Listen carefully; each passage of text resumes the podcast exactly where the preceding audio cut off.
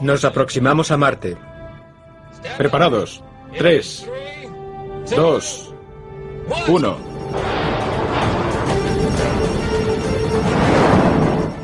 Paracaídas fuera. Nos desprendemos de la cápsula. Motores principales. 103%. 8.000 metros. No es ciencia ficción. En este siglo los humanos nos embarcaremos en un viaje a Marte.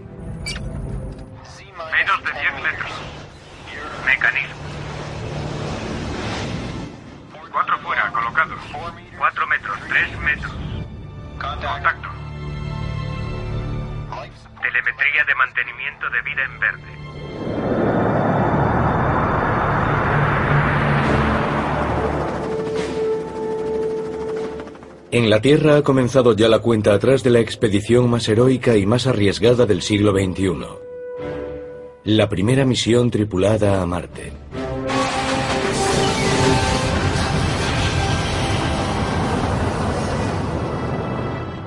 Esa travesía requerirá una nueva clase de nave espacial, un ingenio sin precedentes y una nueva casta de astronautas. Es casi seguro que morirá alguien intentando cumplir un sueño crucial, explorar los mundos más allá de la Tierra. Es una empresa tremendamente compleja. Serán dos años y medio de odisea a través de cientos de millones de kilómetros en el espacio. Una odisea que exigirá sacrificios, valentía e innovación a una escala jamás imaginada. Esas personas se pasarán muchísimo tiempo ahí arriba, sin posibilidad de reabastecimiento ni de rescate. La misión puede resolver el mayor de los misterios del universo. ¿Estamos solos? La idea de que puedas coger una piedra en Marte y ver algo así sería emocionante. Este es el relato de una travesía temeraria que nos cambiará para siempre. Es el relato de los primeros pasos de la humanidad en otro planeta. La carrera por explorar el universo comienza en Marte.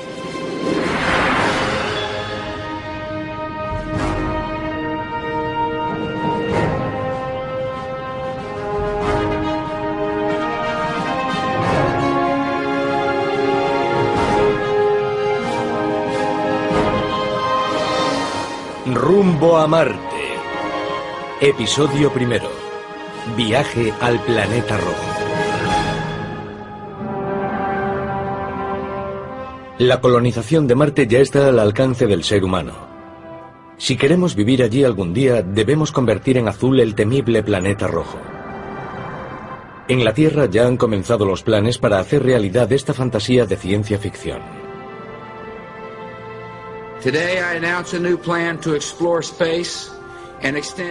En enero de 2004 el presidente Bush hizo un anuncio audaz. We will then be ready to take the next steps of space exploration. Human missions to Mars and to worlds beyond. El presidente Bush se levantó y dijo, vamos a hacerlo. Usaré mi poder como presidente para llevarlo a cabo. Y eso causó un efecto muy fuerte en la NASA. Será la mayor empresa científica de la historia. ¿Listo? Ya hay ingenieros en todo el mundo trabajando para llevar al ser humano a Marte. También será la expedición más osada que se haya intentado jamás. De las naves espaciales actuales, ninguna puede llegar a Marte. Y el viaje de vuelta es incluso más arriesgado. Nadie ha diseñado una nave capaz de evitar la fuerza gravitatoria del planeta rojo. El viaje de ida y vuelta durará un año, y habrá que permanecer otro año y medio en la superficie de Marte. Ningún ser humano ha sobrevivido tanto tiempo en el espacio. Los astronautas podrían morir en el viaje por culpa de la radiación cósmica, un fallo en los equipos o por un acto violento después de seis meses de tensión. Si logran llegar a Marte, las probabilidades de supervivencia serían escasas por la atmósfera venenosa y la radiación cósmica. Y si surge algún problema no habrá misión de rescate. James Garvin es jefe científico de la NASA. Llevar humanos a Marte será el paso más grande en la exploración de dicho planeta. En el punto más próximo, Marte está a 56 millones de kilómetros de la Tierra. Viajar a Marte con provisiones suficientes para subsistir será la mayor empresa tecnológica de la historia. Marte está entre 1500 y 2000 veces más lejos que la Luna. El equipo necesario para ir y volver de Marte pesa más que la Estación Espacial Internacional. Hay que conseguir mover algo tan grande. Son 11.000 litros de agua, 20 toneladas métricas de comida deshidratada y empaquetada. En total 520.000 kilos de provisiones. Ningún cohete puede manejar esa masa. La NASA tiene un nuevo y revolucionario plan. El primer paso es lanzar hasta 10 cohetes a la órbita terrestre. La NASA los conoce como Ares. La lanzadera espacial es la clave para realizar una misión a Marte, porque necesitamos mucha más masa si queremos llegar allí. Ares 5 es la versión de la NASA de un camión de carga. Se ha diseñado para transportar 130 toneladas métricas de la Tierra al espacio.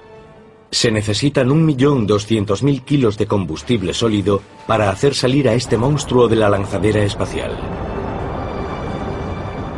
Paul Delaney es profesor de física y astronomía en Canadá. Ares será el elemento fundamental para transportar los componentes al espacio y preparar el viaje a Marte. Si Ares no funciona bien, no llegaremos a Marte. El segundo paso es poner a los astronautas en la órbita terrestre. Este es el Ares 1. Es el cohete propulsor de Orión, la cápsula de los astronautas con forma de lágrima. Orión transporta a los astronautas al espacio para coordinar la construcción de la nave a Marte. Mide como un campo de fútbol y su montaje, por parte de robots y humanos, durará un mes. El plazo máximo de ejecución se ha fijado en 2030. Será la nave espacial más grande jamás construida. Una vez finalizada, Orión se acoplará a esta enorme nave nodriza interplanetaria para trasladar a los astronautas que se dirigen a Marte. Rusia cuenta con su propio diseño para competir con el plan de la NASA. Energía es la versión rusa de Boeing. Y están a punto de presentar su nuevo vehículo espacial tripulado. Es conocido como Clipper. Los rusos pretenden lanzarlo en 2018, y este prototipo se parece a un transbordador espacial pequeño equipado con alas. El Clipper tiene unas cualidades de vuelo básicas. Es como un planeador. Como dispone de alas, el aterrizaje sería similar al de un ultraligero. Al igual que Orión, Clipper pondrá a los cosmonautas en la órbita terrestre y se acoplará a la nave espacial interplanetaria construida por los rusos. Rusia está diseñando un transbordador apto para el vuelo, y los Estados Unidos trabajan en una cápsula con forma de lágrima. Ha comenzado una nueva carrera espacial, esta vez hacia Marte.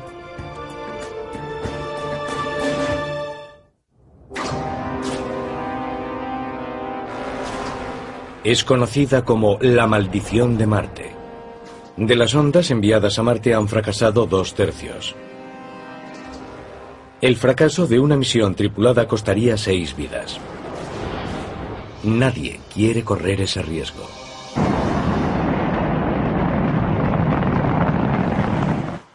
La visión es buena. La sensación de velocidad... Hoy, los Estados Unidos y Rusia recurrirán a sus aliados, como Canadá, Japón y Europa, para asegurarse de que no haya muertos en la búsqueda de Marte.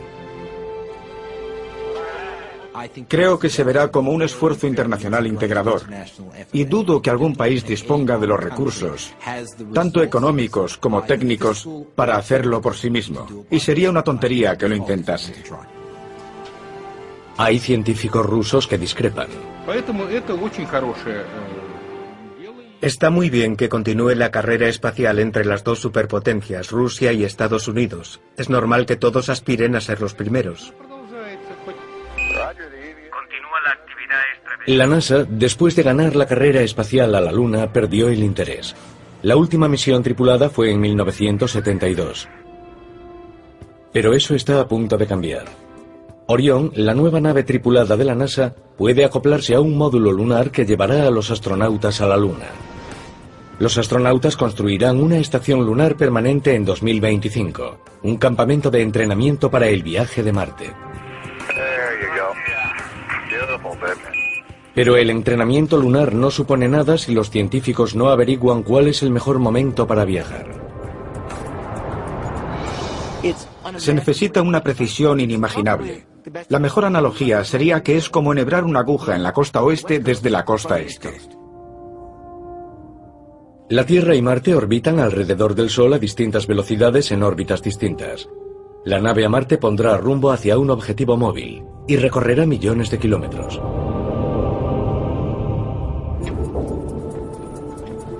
Del estudio de esta tarea vital se encarga la Agencia Espacial Europea. Su misión es ayudar a fijar la trayectoria de la nave espacial. Loredana Besone, ingeniera espacial de la agencia, dirige un equipo que se encarga de esta cuestión fundamental. En resumen, será un salto muy corto o una estancia muy, muy larga. Las trayectorias marcarán el rumbo de toda la misión, porque nos dirán cuánto tiempo estarán en el espacio. Hay dos opciones. La primera es partir hacia Marte cuando el planeta rojo esté más cerca de la Tierra, a 56 millones de kilómetros de distancia. Esta opción requiere menos combustible, y el combustible es peso. Esa es la ventaja. La desventaja es que los astronautas solo podrán regresar cuando la Tierra y Marte vuelvan a estar cerca. Dicho de otro modo, deberán vivir 18 meses en el desolado y mortífero planeta rojo.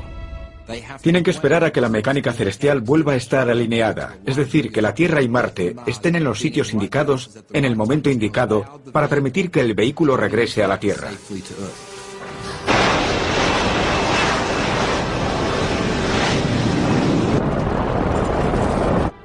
La segunda opción es una misión de estancia corta. Es más arriesgada. La nave espacial gira en Venus y utiliza la gravedad de ese planeta como tirachinas. Así se ahorra combustible. Pero Venus es un objetivo muy pequeño. Si fallan, los astronautas no volverán a casa. No hay ninguna corriente que nos devuelva a la Tierra. Los planetas se mueven con demasiada rapidez. La Agencia Espacial Europea considera demasiado arriesgada la misión de estancia corta. Por lo tanto, los astronautas tendrán que quedarse 18 meses en la superficie de Marte sin poder volver antes y sin posibilidades de rescate si fallase algo. Mientras, los rusos siguen su propia senda hacia el planeta rojo.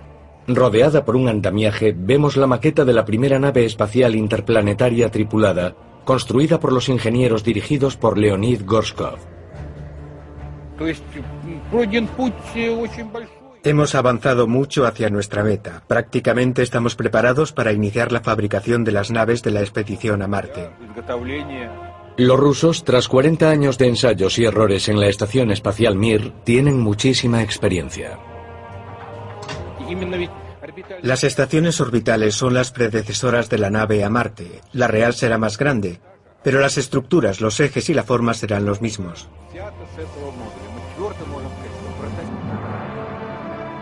Al igual que la NASA, Rusia pondrá en órbita cohetes que transportan piezas enormes de la nave marciana para ser montada en el espacio. Otros cohetes transportarán grandes cantidades de comida, material y provisiones. Ahí surge otro problema, disponer de tecnología para lanzar al espacio los cohetes de la nave.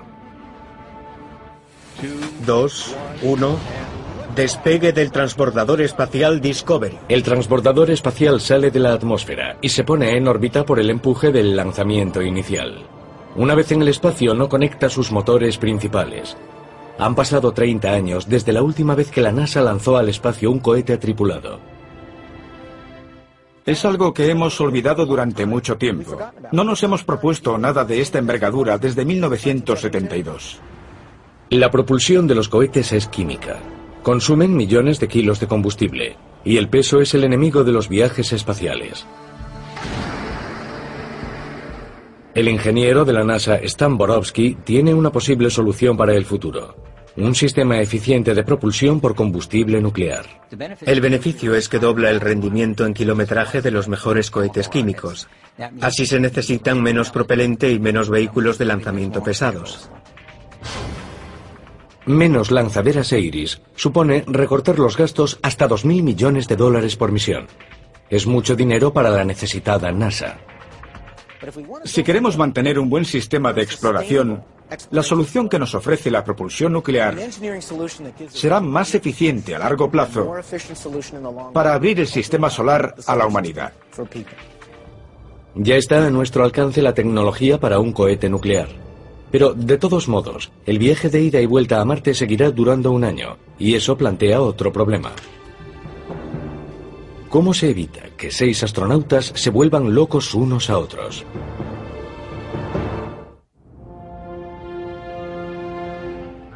Marte 1, pasamos a inyección Transmarte. Recibido. Preparados para pasar a inyección. Unas semanas antes de abandonar la órbita terrestre, la primera tripulación a Marte cruza el umbral por el que no se ha aventurado ningún ser humano. Es el punto de no retorno. Cuando se supera esa barrera y se inicia el camino de la inyección Transmarte, no hay vuelta atrás. Te vas a Marte.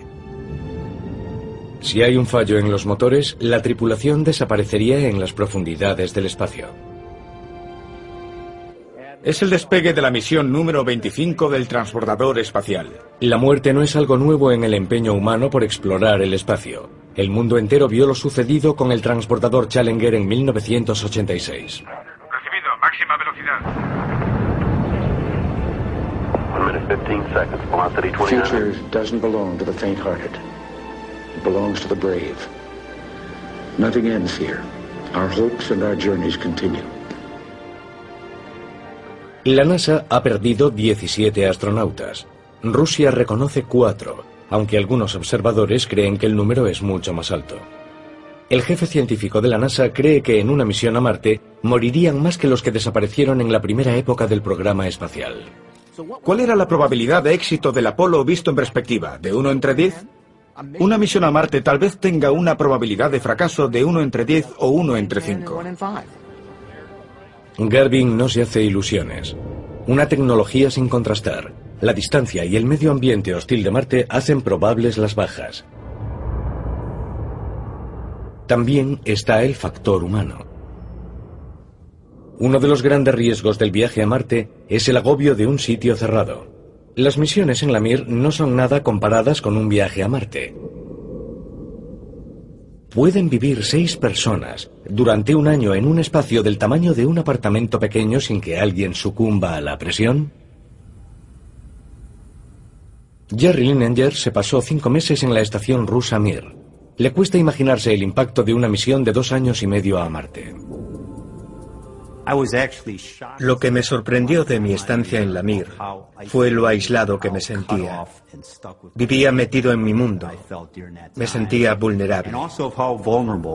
Te exigen un nivel de rendimiento muy alto, pero te van minando los factores psicológicos. Yo he visto desarrollarse problemas psicológicos muy graves. Gente que se venía abajo. Cargamos software. El viaje a Marte es un ejercicio de aburrimiento. Transcurren los días en un ritual entumecedor de experimentos científicos, ejercicios aeróbicos, comidas deshidratadas y sueño. Las comunicaciones por email con los seres queridos llegan con un retraso de 23 minutos debido a la distancia que hay a la Tierra. Hay muy poco que hacer y ningún lugar al que huir. Rusia ha realizado experimentos para conocer los límites de sus astronautas. A este astronauta se le impidió dormir durante tres días, en los que tuvo que hacer tareas normales contra el reloj para ver si se hundía. Pero nada de lo que hay en la Tierra puede prepararlos para la dureza psicológica de una misión a Marte. Si solucionamos el problema y encontramos una tripulación ideal, la misión a Marte será un éxito. Si nos equivocamos, los conflictos acabarán con la tripulación como una enfermedad. La angustia psicológica es uno de los problemas. Los efectos físicos son mucho más graves. Los huesos y los músculos se debilitan rápidamente a gravedad cero, y la NASA sigue sin hallar la solución.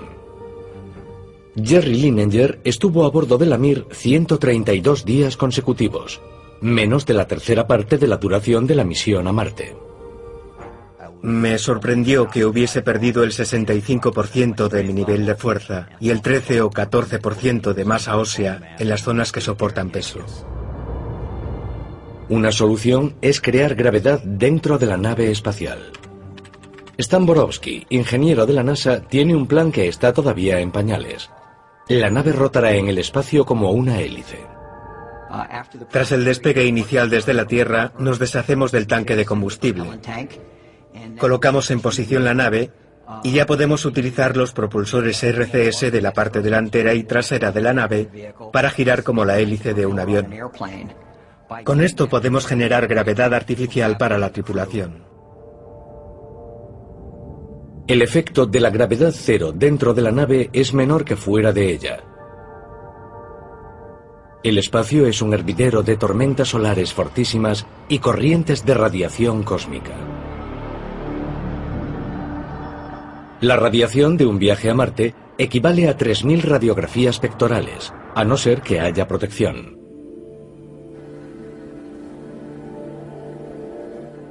A Jeffrey Hoffman, ingeniero y astronauta veterano, se le ha ocurrido algo que parece ciencia ficción. Un campo de fuerza que proteja la nave de la radiación cósmica. La radiación está ahí. Al cuerpo humano no le gusta la radiación. Para llegar a ser una civilización que domine el espacio, hay que resolver el problema de la protección contra la radiación. ¿Qué clase de tripulación tiene el coraje y la resistencia para realizar estos desafíos espaciales? En su primera época, la NASA reclutaba pilotos de caza, pero una misión de dos años y medio a Marte no es la mejor para un adicto al peligro. Es necesario que estén muy cualificados, que sean fiables a la hora de realizar las actividades de una misión. Hay una serie de habilidades genéricas, como la capacidad para trabajar con tecnología, reparar tecnología, saber cómo se hace un ordenador, cómo funcionan las redes y los sistemas de habitabilidad, reparar los trajes espaciales y los vehículos espaciales. La NASA ya se ha inclinado por una tripulación mixta para su misión a Marte. En el largo y solitario trayecto a Marte, el sexo en el espacio es una posibilidad real. Pero la política oficial de la NASA es que el sexo está bien si las relaciones personales no ponen en peligro la misión. En la Tierra sucede en cualquier lugar y sucederá en el viaje a Marte. No hay que preocuparse por ello. Hay que dejar que vayan los que estén capacitados y los otros problemas se solucionarán por sí mismos. El último obstáculo que afrontan los astronautas es el tiempo. En la Tierra pueden cambiar muchas cosas en más de dos años, cosas que pueden ser imposibles de soportar en la soledad del espacio. Mi hijo tenía algo más de un año y medio. Mi esposa estaba embarazada. Te surgen dudas. ¿Qué pasa si le ocurre algo malo a tu familia en la Tierra? ¿Deben mandarte un mensaje para decirte que se ha muerto tu hijo Sería un momento difícil. Me agobio con solo pensarlo. Los desafíos a los que se enfrentan los astronautas en un viaje a Marte son enormes y complejos. Pero no son comparables con los peligros que acechan cuando tomen tierra en el planeta rojo y se expongan a un clima despiadado.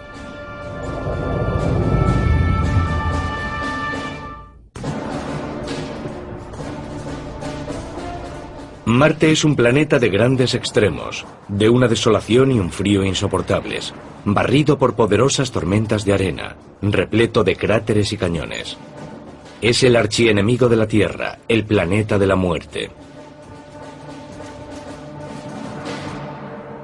Diciembre de 1976. Las antenas espaciales de la NASA se giran hacia Marte. Durante la noche llegan fotografías del planeta rojo tomadas por la sonda Viking.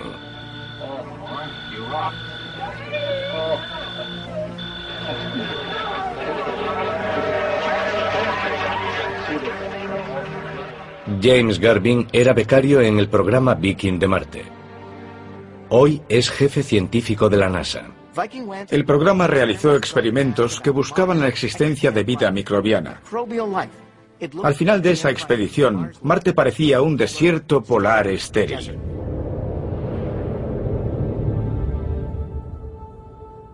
A pesar de su medio ambiente extremo, Marte y la Tierra comparten ciertas semejanzas. El Sol sale por el este y el día en Marte solo dura 40 minutos más que en la Tierra.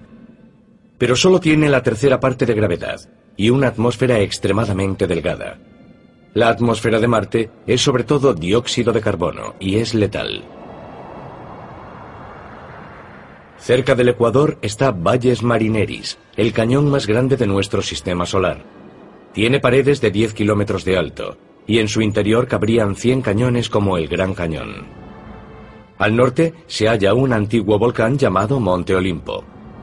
Tiene 35.000 metros de alto. La cumbre es más de cuatro veces más alta que el Everest. La temperatura media en Marte es de menos 60 grados Celsius y de noche puede alcanzar los 100 grados bajo cero. Hay vientos incesantes que mueven las nubes de polvo que a su vez crean enormes campos eléctricos. Esas nubes pueden cubrir el planeta entero durante meses. Se ven espirales de polvo monstruosas de 80 kilómetros que se pierden en la atmósfera. Sería imposible que una nave espacial tripulada aterrizase en Marte durante una de sus terribles tormentas. Por eso en la Tierra, la NASA cuenta con la ayuda de cazadores de tormentas para saber lo que ocurriría en el planeta rojo.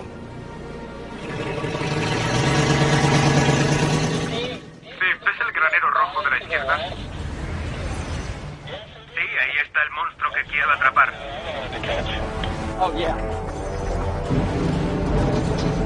En Arizona hay dos científicos, Steven Medger y Brent Boss, que se lanzan de cabeza en las tormentas de polvo terrestres. Por esto ya ha valido la pena el viaje. Aquí una espiral de polvo de 20 metros de ancho que dure 20 minutos lanza al aire varias toneladas métricas de tierra. El terreno en Marte está seco como este, pero Marte es un gran desierto en el que surgen espirales de polvo en cada lugar, en cada momento. Marte es famoso por sus tormentas de polvo. Por eso lo normal es encontrar mucha arena volando a tu alrededor. Te pongas como te pongas, aterrizar en Marte será un desafío. Es posible que los astronautas tengan que esperar en órbita a que amainen las tormentas de polvo. El cartógrafo planetario Ruslan Kuzmin ha buscado para la NASA lugares de aterrizaje para sus misiones robóticas en Marte. Debemos especificar mucho cuando elegimos un lugar de aterrizaje para las personas. Debe ser un lugar seguro, potencialmente apto para futuros despegues y aterrizajes. Nuestra tarea fundamental es buscar vestigios de agua y la posibilidad de vida ahora y en el pasado. Estos criterios determinarán la elección del lugar de aterrizaje. En 1976, la sonda Viking no halló ningún rastro de vida en Marte, pero es posible que aterrizara en el lugar equivocado. Sería como buscar una selva en Arizona. La misión tripulada a Marte tomará tierra en una zona por la que parece que corrió el agua alguna vez. El agua implica vida potencial y los científicos ya saben dónde buscar. No hace mucho hemos hallado pruebas de que en Marte ha habido agua, no solo en un pasado remoto o hace bastante tiempo, sino en épocas recientes. En muchos lugares de la superficie de Marte se ven las finas incisiones de los cauces. En la misión tripulada a Marte el lugar de aterrizaje es vital, pero no tanto como el aterrizaje mismo. Tras una odisea de seis meses, la nave espacial está por fin en la órbita de Marte. La tripulación debe sacudirse el aburrimiento y activarse. Los psicólogos temen que les afecte el síndrome conocido como atención de túnel. En los sistemas muy automatizados es frecuente pasar rápidamente de periodos prolongados de aburrimiento a momentos de acción de máxima exigencia. Hay que preparar a la gente para que se adapte a esas transiciones tan rápidas. El módulo de aterrizaje en Marte se separa de la nave principal, que seguirá en órbita. Los exhaustos astronautas se enfrentan a la parte más peligrosa de la misión, atravesar la atmósfera y llevar el módulo a la superficie sin que sufra daños. Aterrizar en Marte es difícil por muchas cosas. Primero hay que atravesar una atmósfera enrarecida que tiene su propia dinámica. Cuando la expedición llegue a Marte, los últimos 50 o 100 kilómetros serán los más arriesgados. Una vez iniciado el descenso, no hay marcha atrás. En menos de seis minutos, la tripulación estará a salvo en la superficie o habrá muerto. El módulo de aterrizaje se protege con un escudo térmico que ayudará a ralentizar el módulo y evitará que se queme. Adam Stelzner es un ingeniero de la NASA que trabaja en el laboratorio de propulsión a chorro de Pasadena, California. En realidad se hace un agujero con fuego en el cielo de Marte y al avanzar se ioniza la atmósfera. Se trata de gas ionizado caliente que busca constantemente el modo de introducirse por las rendijas y abrasar el resto de la nave espacial. Tras la entrada, el módulo se desprende de su escudo protector. Pesa hasta 60 toneladas y se abre paso por la atmósfera de Marte. La NASA está experimentando con un escudo térmico inflable que reduce la velocidad e impide que los astronautas se abrasen con los 3.000 grados de calor de la entrada. Disminuimos la velocidad a gran altura donde la densidad es menor. De ese modo se genera mucho menos calor. Eso nos permite posar sobre la superficie pesos mayores que los que se podrían meter en una estructura espacial rígida. Detectamos viento. Recibido. Conectamos modo de apoyo. Preparados para la transmisión.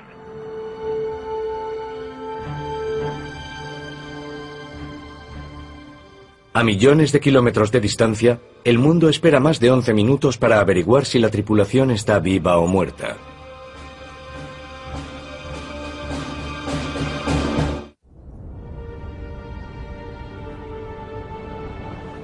Después de seis meses a través del espacio y de seis minutos atravesando la atmósfera marciana, la sonda aterriza sin problemas en el planeta rojo. Ir a Marte es un paso enorme para el ser humano. Un gran paso para los ingenieros, para los científicos. Pero yo suelo añadir que será un paso todavía más grande para la humanidad como especie. Las noticias llegan a la Tierra a los 11 minutos y medio.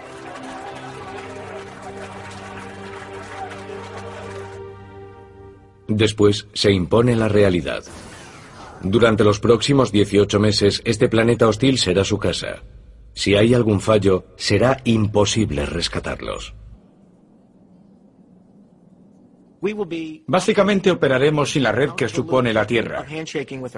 Sin llamar a Houston, a Europa o a donde sea. Lo haremos todo nosotros solos. Actividad extravehicular. Recibido. Se abre la puerta.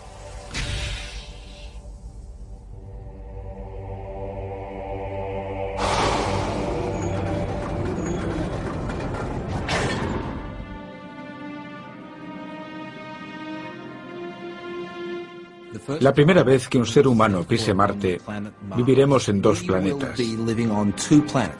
Será un momento histórico significativo.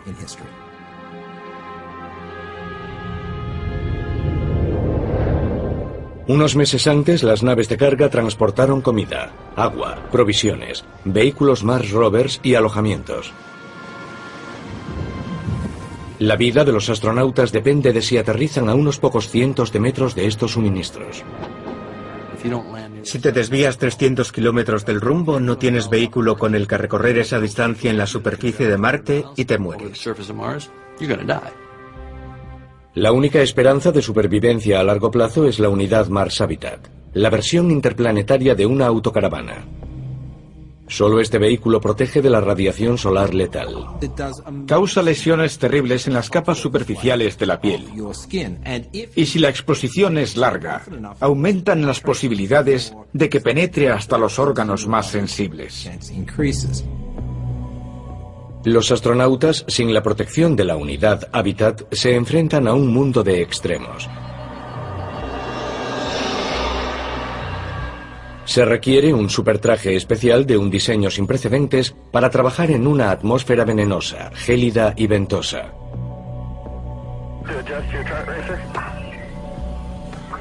La NASA ya ha comenzado a probar un prototipo de traje marciano en el cráter Meteoro de Arizona. Los grandes retos son la movilidad y la flexibilidad, y también diría que el peso, porque hay una gran relación entre ellos.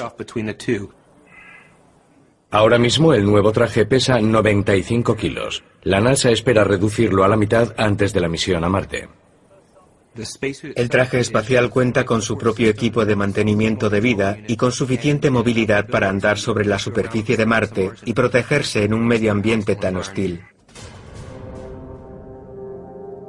Una de las primeras tareas de los astronautas será buscar respuesta a la gran pregunta. ¿Hubo vida en Marte o hay vida todavía? Los científicos buscan la respuesta en un remoto desierto terrícola. En el centro del desierto de Atacama, en Chile, una zona muerta, igual que Marte. En la Tierra hay pocos oasis de muerte. Es un planeta lleno de vida.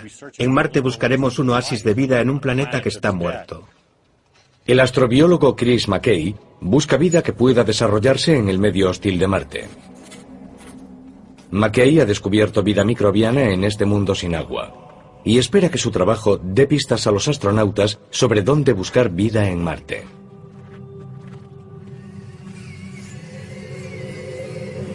Los robots colaborarán en la búsqueda de vida en la superficie y en las cuevas donde quizás los organismos estén protegidos de las condiciones extremas del exterior. Uno de esos ayudantes mecánicos es el robonauta de la NASA. Se maneja a distancia, tiene forma humana, manos de cinco dedos y el astronauta lo guiará a través de un enlace de realidad virtual. Podrá realizar tareas complejas a decenas de kilómetros de la unidad Habitat. Así el astronauta evitaría una muerte lenta por la radiación cósmica o una repentina por un fallo en el traje.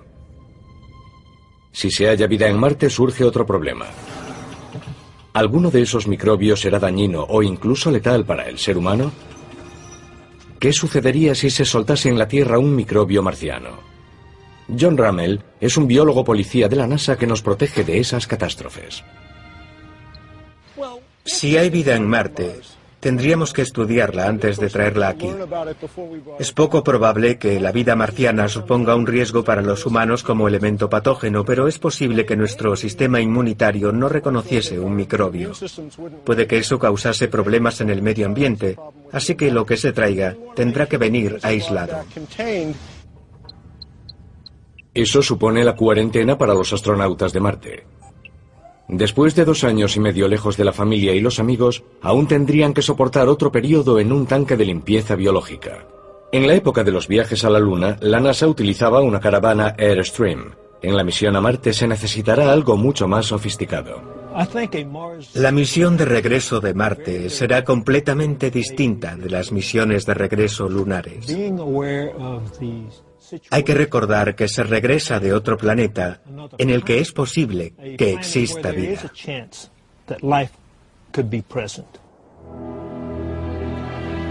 Mientras tanto, en el Ártico canadiense, el científico de la NASA, Pascal Lee, cree que los astronautas deben seguir el rastro del agua si quieren buscar vida en Marte. En la Tierra, donde hay agua líquida, hay vida.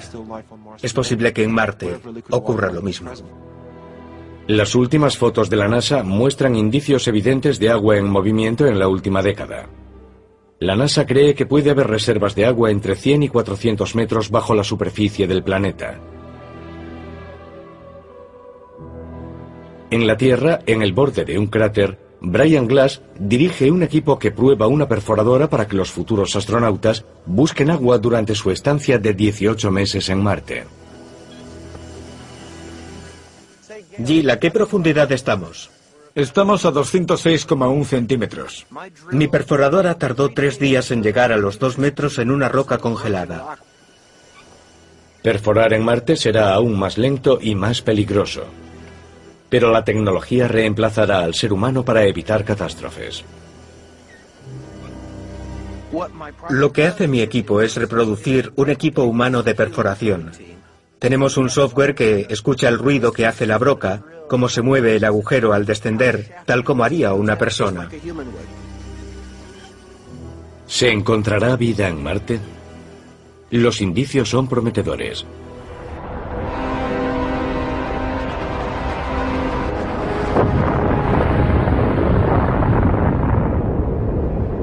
Hace 23 millones de años cayó en la isla de Devon, en el Ártico canadiense, un asteroide gigante. Originó el cráter de Houghton, y la fuerza del choque lanzó rocas al espacio. Los científicos teorizan sobre la posibilidad de que del mismo modo hayan caído en la Tierra restos de otros planetas. El gran avance se produjo en 1996. Los científicos de una expedición ártica descubrieron un pequeño meteorito de Marte. Dentro de la roca había restos de lo que muchos consideraron vida. Todavía se mantiene el debate sobre esos restos microscópicos, pero el descubrimiento supuso una pista clave para resolver un misterio extraterrestre.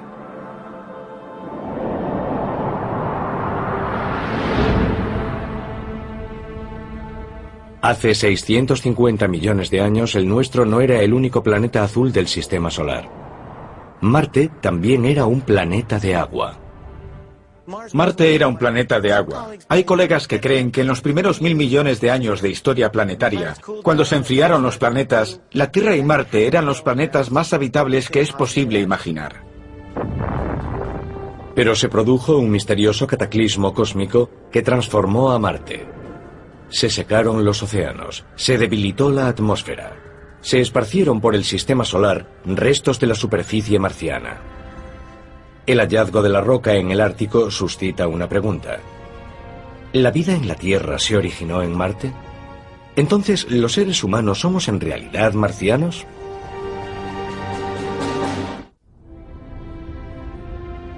El desafío de enviar seres humanos a Marte es asombroso. Son miles de millones de dólares en equipos, millones de kilómetros a través del espacio, peligros cósmicos en la ruta y más peligros en Marte es casi seguro que haya bajas. ¿Vale la pena arriesgarse? ¿Qué beneficio se obtiene a cambio? Se acelera la tecnología. Abrimos los ojos a otro mundo que pueda anticiparnos el futuro. Cambiamos la perspectiva sobre la Tierra. Necesitamos un desafío, como civilización, como pueblo. Sin ese desafío nos falta un propósito. Y creo que Marte es el tipo de reto que necesitamos con desesperación. Si en Marte se descubren indicios de una vida diferente a la nuestra, se abrirá una posibilidad científica real de que haya otros seres inteligentes en el universo. Es un concepto revolucionario. El Génesis pasaría a ser múltiple e intergaláctico. En Marte esperamos hallar pruebas de una vida que tenga un origen separado. De ese modo sabremos que en nuestro sistema solar se originó vida dos veces. Y si ocurrió eso dos veces en nuestro barrio, sabremos que la galaxia está llena de vida.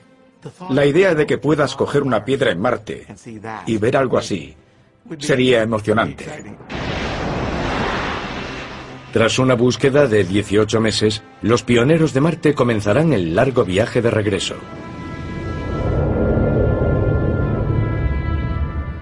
La primera expedición dejará atrás un campamento base para los futuros exploradores. Llegarán con vehículos espaciales y unidades hábitat más avanzadas. La base marciana del siglo XXI se convertirá en una pequeña colonia, y así se realizará el sueño humano de colonizar una frontera antaño prohibida. Nuestro viaje a Marte se iniciará con pasos de bebé y puede finalizar con la ocupación humana. La ciencia moderna ya cuenta con el conocimiento preciso para hacer que el planeta rojo vuelva a ser azul. Supone un gran desafío.